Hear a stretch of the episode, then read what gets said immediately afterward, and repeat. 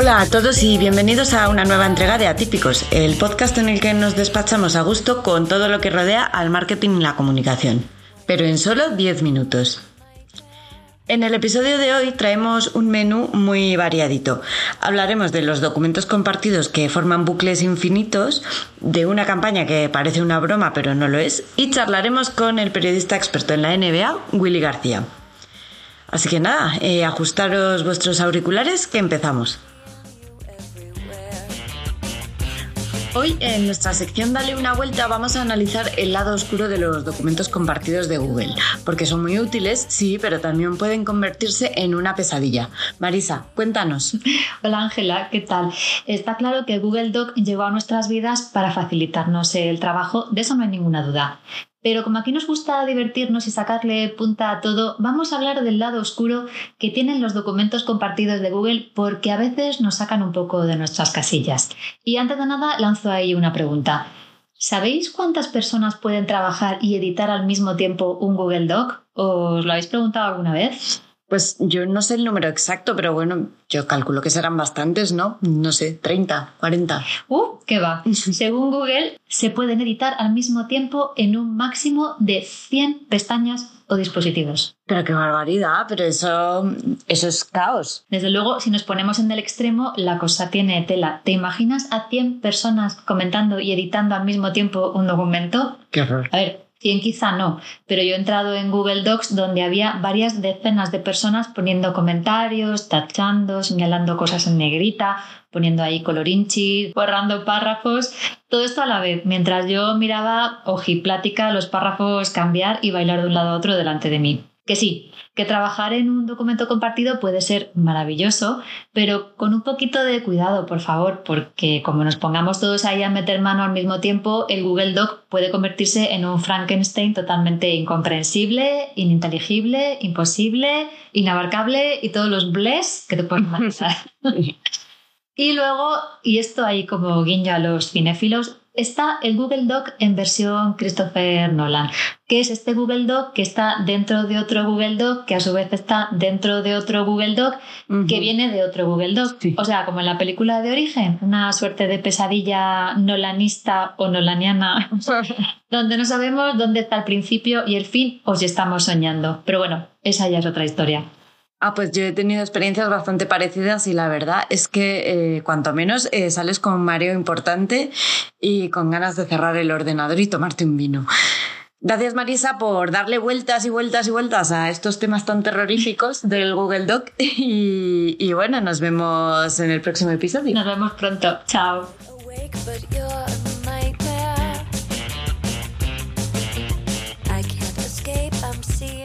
En el Mercurio Retrogrado de hoy, Marta nos habla del diseño gráfico de una campaña que nos ha recordado un poco a las portadas de WordArt y a nuestros primeros coqueteos con el Paint.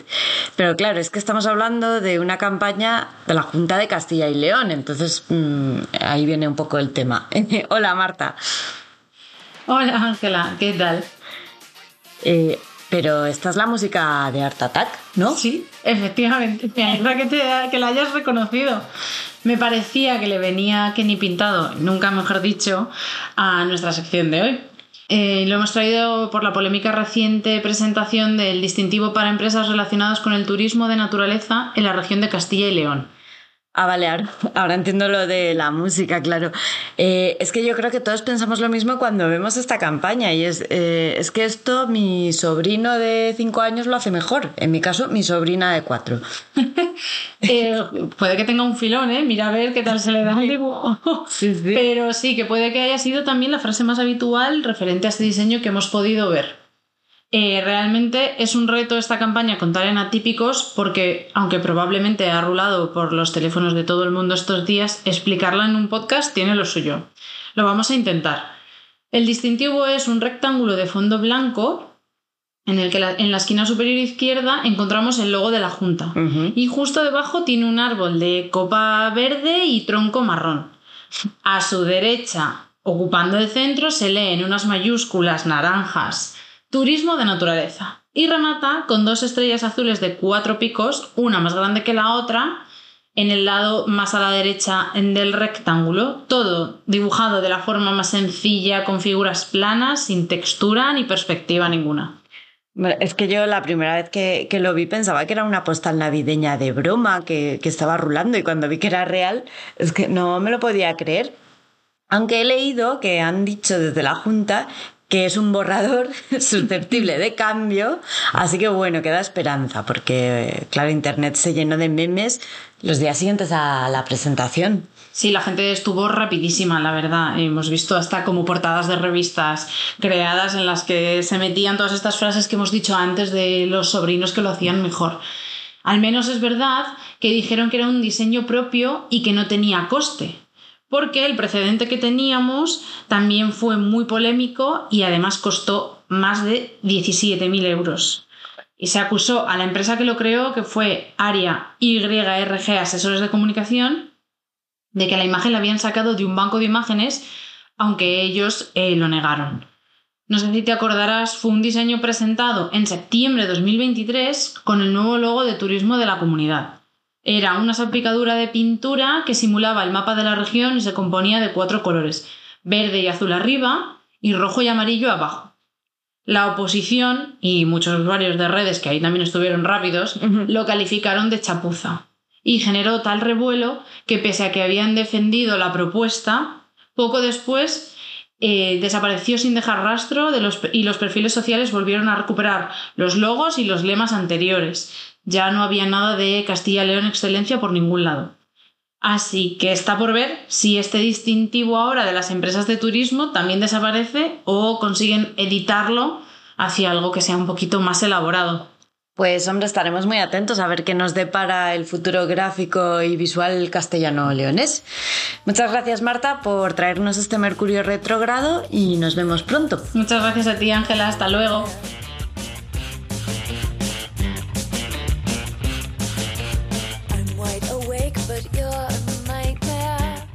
Hoy en También son personas nos visita Willy García, uno de los periodistas que más sabe de NBA en España.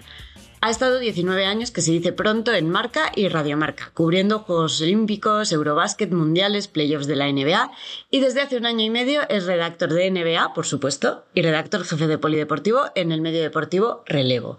Eh, hola Willy, bienvenido. Muchas gracias, ¿qué tal? Pues muy bien. Eh, vamos a empezar, si te parece, con las preguntas. Eh, ¿Cuál es tu placer culpable? Uf, tengo varios. Tengo varios, pero a mí uno de los placeres que, me siento culpable es seguir, eh, que me sigue gustando mucho el, periódico, el papel. Soy de los pocos que yo creo de, de esta generación que, sigue comprando papel. Pues sí. una campaña que te haya gustado últimamente. A ver, que piense me ha gustado mucho porque creo que... papel, ¿eh? No, estas dos, mira, justo no eran en papel. Estaba pensando por, por el hecho de conectar con gente joven. Eh, me gustó mucho la de Cupra con, con Rosalía.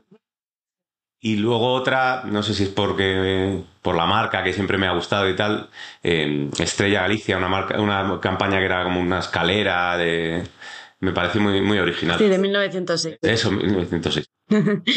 Eh, un momento en el que pensaste, ¿por qué me dedico a esto? Lo he pensado muchas veces, muchísimas veces. Eh, encierres frenéticos, es decir, ¿para qué me meto yo en esto? Eh, alguna exclusiva. Pero hay un momento que a mí me marca mucho, que es eh, la pandemia. La pandemia sí me hace también pensar por qué me dedico a esto y no siempre en plano positivo. una idea tuya que creías que era brillante, pero solo lo creías tú. Es que no soy muy de ideas, soy más de ejecutar, pero, pero bueno, sobre todo algún reportaje. Pues mira, discutiendo en, en relevo sobre un, un tema de cara a fin de año y tal, pues lo estaban centrando mucho en fútbol. Yo me he ido por mi vertiente más polideportivo y me han dicho que me, han dicho que, que me peinara, que no, que no era necesario. Pero bueno, eh, o sea, igual que yo también habré tumbado alguna, alguna otra idea. Entiendo que, que es un proceso rico el, ir compartiendo ideas y no siempre estando de acuerdo. Pues sí, nos pasa a todos y es, es nuestro día a día. Eh, ¿Qué te gustaría ver en la profesión? Pues muchas veces un poquito más de, humildad, eh, eh, un poquito más de que no somos, o sea, realmente opinamos de muchas cosas y no sabemos de, de muchas otras. Eh, opinamos muchas veces sin saber y, creamos una tendencia también en la, en la población que, acompaña esas opiniones. Entonces creo que deberíamos ser un poquito más humildes y tener un poco más los pies en, en la tierra. Muy bien, Willy, pues nada, con esta reflexión nos quedamos y bueno, muchísimas gracias por estar en Atípicos. Muchas gracias a vosotros. Y hasta aquí el Atípicos de hoy. Si te ha gustado, haz que corra la voz y nos vemos en el próximo episodio. A que se te ha hecho corto. Os recordamos que aún no tenemos patrocinador, por si hay alguna marca interesada. En redes somos archetype-es y este es nuestro podcast, Atípicos. Síguenos y déjanos tus comentarios con el hashtag Atípicos. Música de Madame Snowflake bajo licencia Creative Commons by 3.0.